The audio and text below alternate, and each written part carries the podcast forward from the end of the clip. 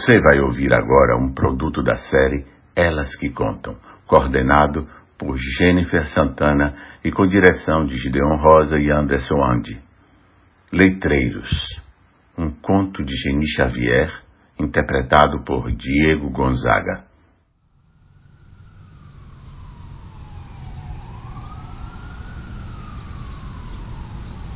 Meus olhos atentos sempre percorrem a cidade dos meus dias. Eu capturo imagens e cenas para transformá-las em palavras narradas no corpo do meu programa diário de rádio FM.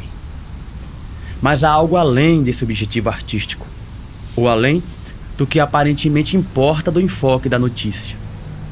Meu olhar possui impulso voyeur e meus passos à disposição da busca do flaneur que perambula pelas ruas com sua secreta percepção da realidade através do seu factual ou incidental cotidiano.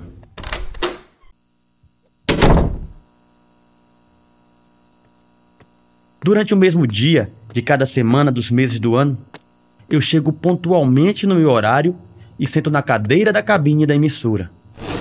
Coloco os óculos e retiro da pasta o texto escrito com as impressões da semana.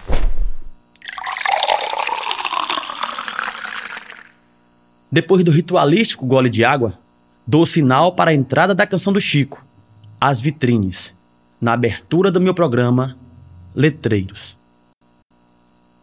Durante 40 minutos, eu narro meus devaneios urbanos. Diante dos meus papéis escritos, eu retrocedo a memória dos passos pelos cantos da cidade, experimentando suas horas do dia ou da noite, entregando-me sem resistência às impressões da minha alma que bordeja avenidas e ruas, bares e lanchonetes, ônibus lotados de pessoas especialmente comuns, viventes da grandeza de suas vidas cotidianas. Os ocorridos, fatos triviais ou inusitados que constroem os dias da cidade, que estão na mira da minha observação, ora casual, ora invasiva, são matéria dos meus temas eu devoro e rumino estes temas. Todos que dizem da indiferente pressa das ruas ou de suas surpreendentes solidariedades. Que dizem do ladrar dos cães vagabundos ou do silêncio dos que dormem nas ruas. E ainda, que dizem dos letreiros que infestam o centro com as suas letras desenhadas em placas coloridas, ou em luz neon, quando cai a noite além da gente diversa que circula pelas ruas, que reza nas igrejas, que se alimenta nas lanchonetes e nos restaurantes de esquinas, que descansa preguiçosamente nos bancos das praças, embalando conversas cotidianas com o outro sentado ao lado, que caminham nas várias direções em busca dos seus afazeres. Além de tudo isso, há algo mais que personaliza uma cidade, especialmente esta, que é a minha toda a paisagem urbana é própria e única quando observada com a atenção merecida.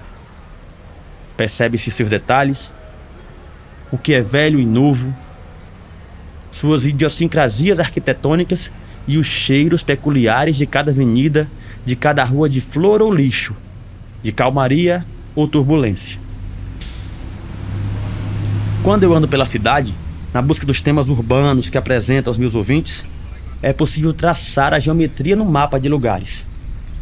Você vê ladeiras, canais, becos, avenidas, edifícios, casas, telhados, concretos, asfaltos.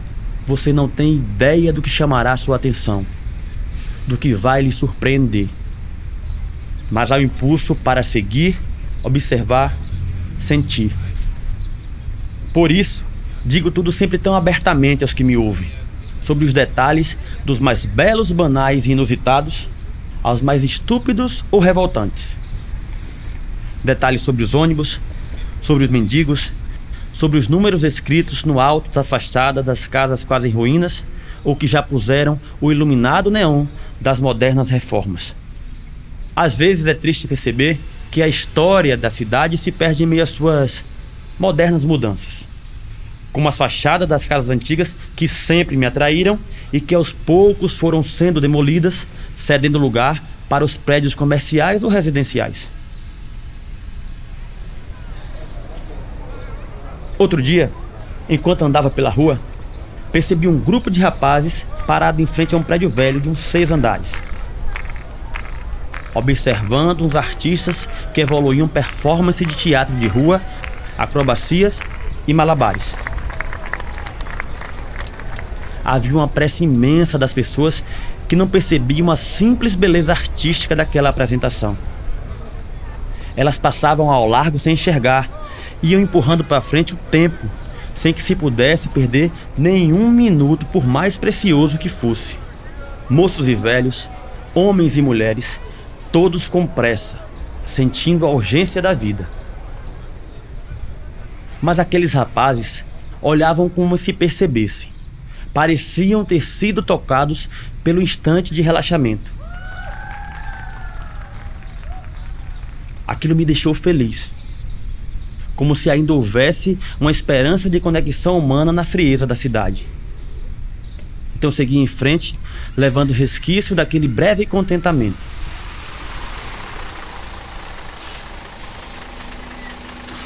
No ponto de ônibus, as pessoas aguardavam e eu fui ter com elas naquela espera cotidiana. O meu ônibus chegou depois da passagem do caminhão da prefeitura raspando o chão.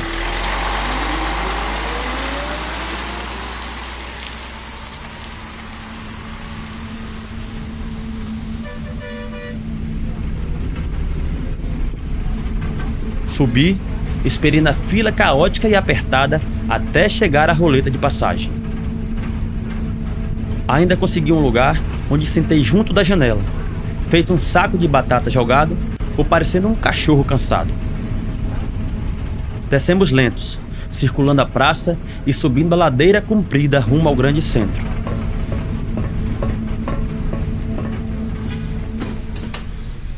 Ainda ontem, quando já voltava das minhas andanças ao final da tarde de sol, parei a espiar a vitrine de uma papelaria. Havia muitas novidades, além daquelas que se vendem em papelarias. Havia, por exemplo, umas miniaturas em resina com reproduções de monumentos famosos, daqueles com ligações elétricas que vão mudando de cor. Estava lá a Torre Eiffel, de Pisa, a Estátua da Liberdade, o Cristo Redentor, o elevador Lacerda. Enquanto eu olhava, ia pensando nos estranhos gostos dos cidadãos urbanos. Nas quinquilharias absurdamente inúteis que as cidades acumulam para o fascínio consumista de suas gentes. Alguém passou por mim e também ficou olhando, talvez atraído pelo meu interesse na tal vitrine. Olhei para a desconhecida com um conformado sorriso e um gesto sutil de saudação. Segui meu rumo. Adiante, uma loja de roupas estava lotada. Resultado da liquidação de final de estação. Aliás, parecem mais frios esses finais de tarde tão próximo do inverno. Assim, nessas experiências dos dias, eu recolho os conteúdos de cada emissão do meu Letreiros, para expor esta cidade que a cada dia morre do jeito que foi, para tornar-se outra no amanhã de logo mais. Há nisso tudo, dos meus sentimentos, que também exponho aos meus ouvintes, um sentido maniqueísta, como quem se divide melancolicamente entre ter saudade das reminiscências de ontem e ter nas mãos as perspectivas inusitadas do amanhã. Depois desses meus devaneios pensantes, meu colega na sonoplastia dá o toque. É a minha hora de dizer. Boa noite, queridos ouvintes. No ar, o programa que espia os dias e colhe o ar da cidade. Letreiros, dos meus olhos para os seus ouvidos.